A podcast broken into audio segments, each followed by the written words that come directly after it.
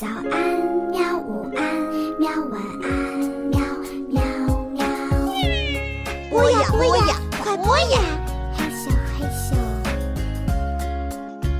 更多精彩内容，请关注博雅小学堂微信公众号。Hello，各位亲爱的同学们、小朋友们，欢迎准时收听由冬梅阿姨为大家讲述的来自世界各地的精彩的民间故事。今天呢，让我们来到白俄罗斯共和国。白俄罗斯共和国简称白俄罗斯，曾经是原苏联的加盟共和国。一九九一年八月宣布独立。这是一个位于东欧平原的内陆国家。但是虽然是内陆国家呀，它的水资源却非常的丰富，拥有大小河流两万多条，湖泊一万多个，有着“万湖之国”的美誉。那么接下来呢，就让我们一起来到这个万湖之国，欣赏一则来自白俄罗斯的民间故事《小磨盘》。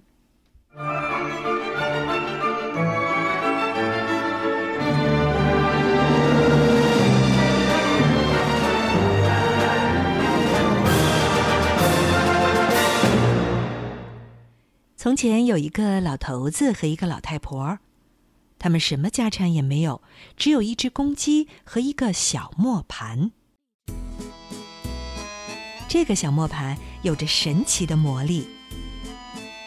老头子只要将一颗粮食放在磨盘里转动几下，就会流出整整一桶的面粉。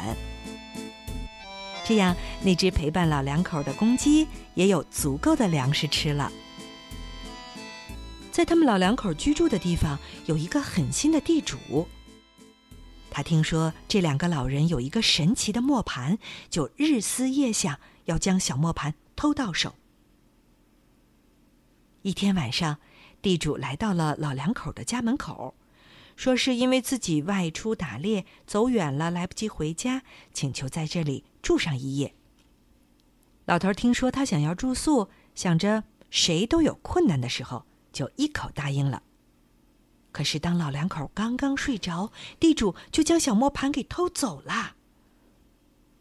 第二天早晨，老两口起床后准备磨些面粉做早饭，但他们发现小磨盘没有了，借宿的地主也不知什么时候不见了。老两口只得饿着肚子面面相觑。他们哭泣着，咒骂着可恶的地主。大公鸡在旁边听着听着，也不禁难过起来。过了一会儿啊，大公鸡对他们说：“你们再也不要哭了，我一定想办法把小磨盘弄回来。”你有什么办法将小磨盘弄回来呢？老两口问。那狠心的地主，他连家门也不会让你进去的。那没关系，公鸡鼓起勇气说：“我一定要把它弄回来，即使我倒下了，也要将小磨盘弄回来。”说完，公鸡就离开了老两口，朝着地主家的院子飞去。它飞过河流，飞过田野，迎面碰到了一只雾鹰。乌鹰问：“公鸡，你忙着飞到哪儿去呀？”我要到地主家去。你到地主家去干什么？昨天晚上，地主到我家主人。昨天晚上，地主到我主人家请求借宿。半夜里，他将主人的小磨盘给偷走了。我要向地主讨回小磨盘。那你带我一起飞，我们一起去吧。好吧，那就请爬到我的素囊里来吧。乌鹰爬进了公鸡的嗉囊，公鸡继续朝前飞，在途中又碰到了狐狸、獾和狼。他们得知可恶的地主干的坏事之后，都要求公鸡带他们一起去。公鸡非常感激他们的帮助，就让他们都钻进了自己的嗉囊。公鸡带着他们飞呀飞呀，终于飞进了地主家的院子。这天，地主正好请了很多的客人来做客，客人们有的正在喝酒，有的正在吃饭，还有一些在散步。所有的门窗都敞开着。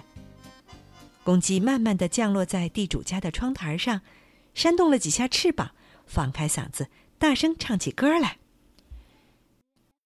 咕家里咕，狠心的地主活不长，借口住宿偷磨盘。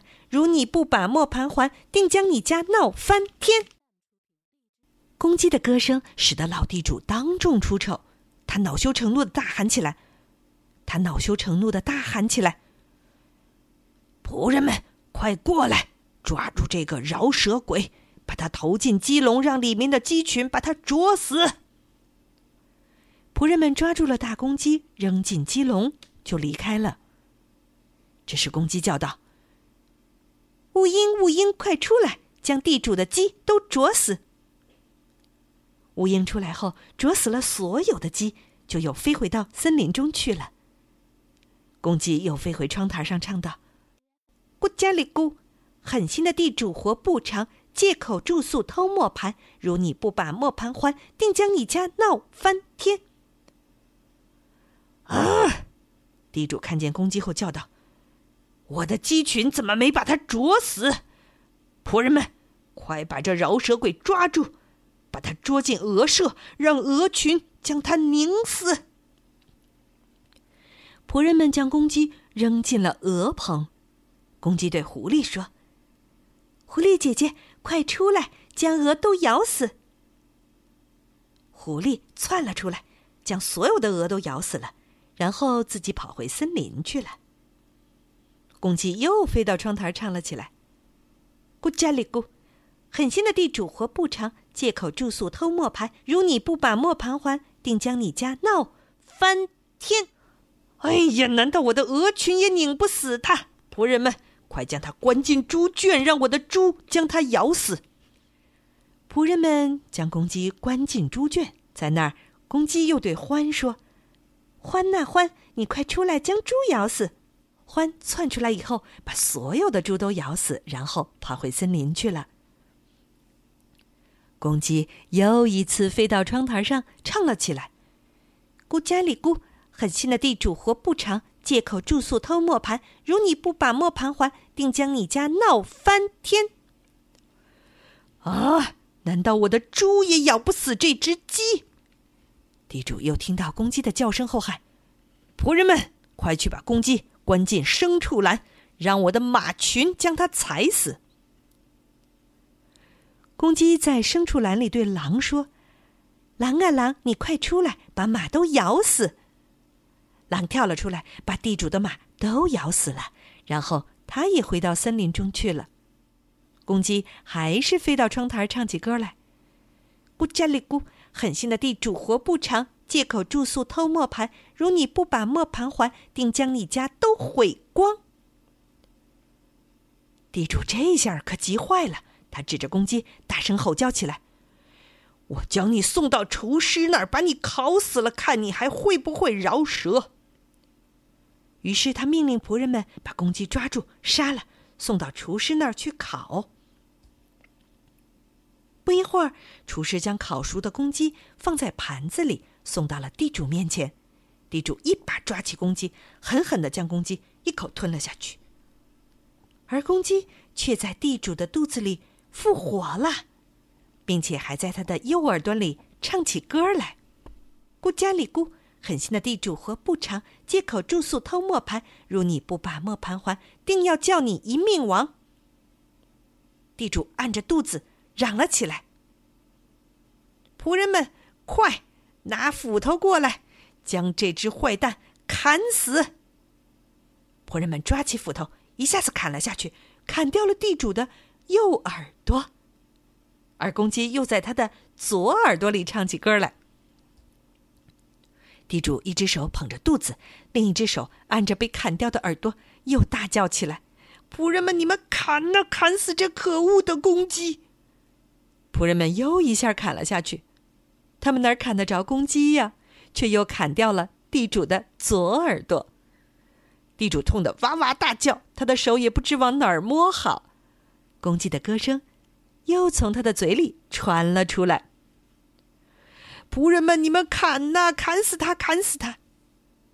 这下，仆人把地主的舌头给砍掉了，可还是没有碰到公鸡的一根鸡毛。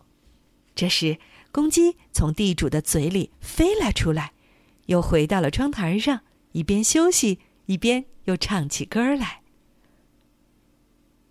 地主现在失去了两只耳朵，舌头也被砍掉了，还有自己所有的家禽牲畜都被公鸡弄死了。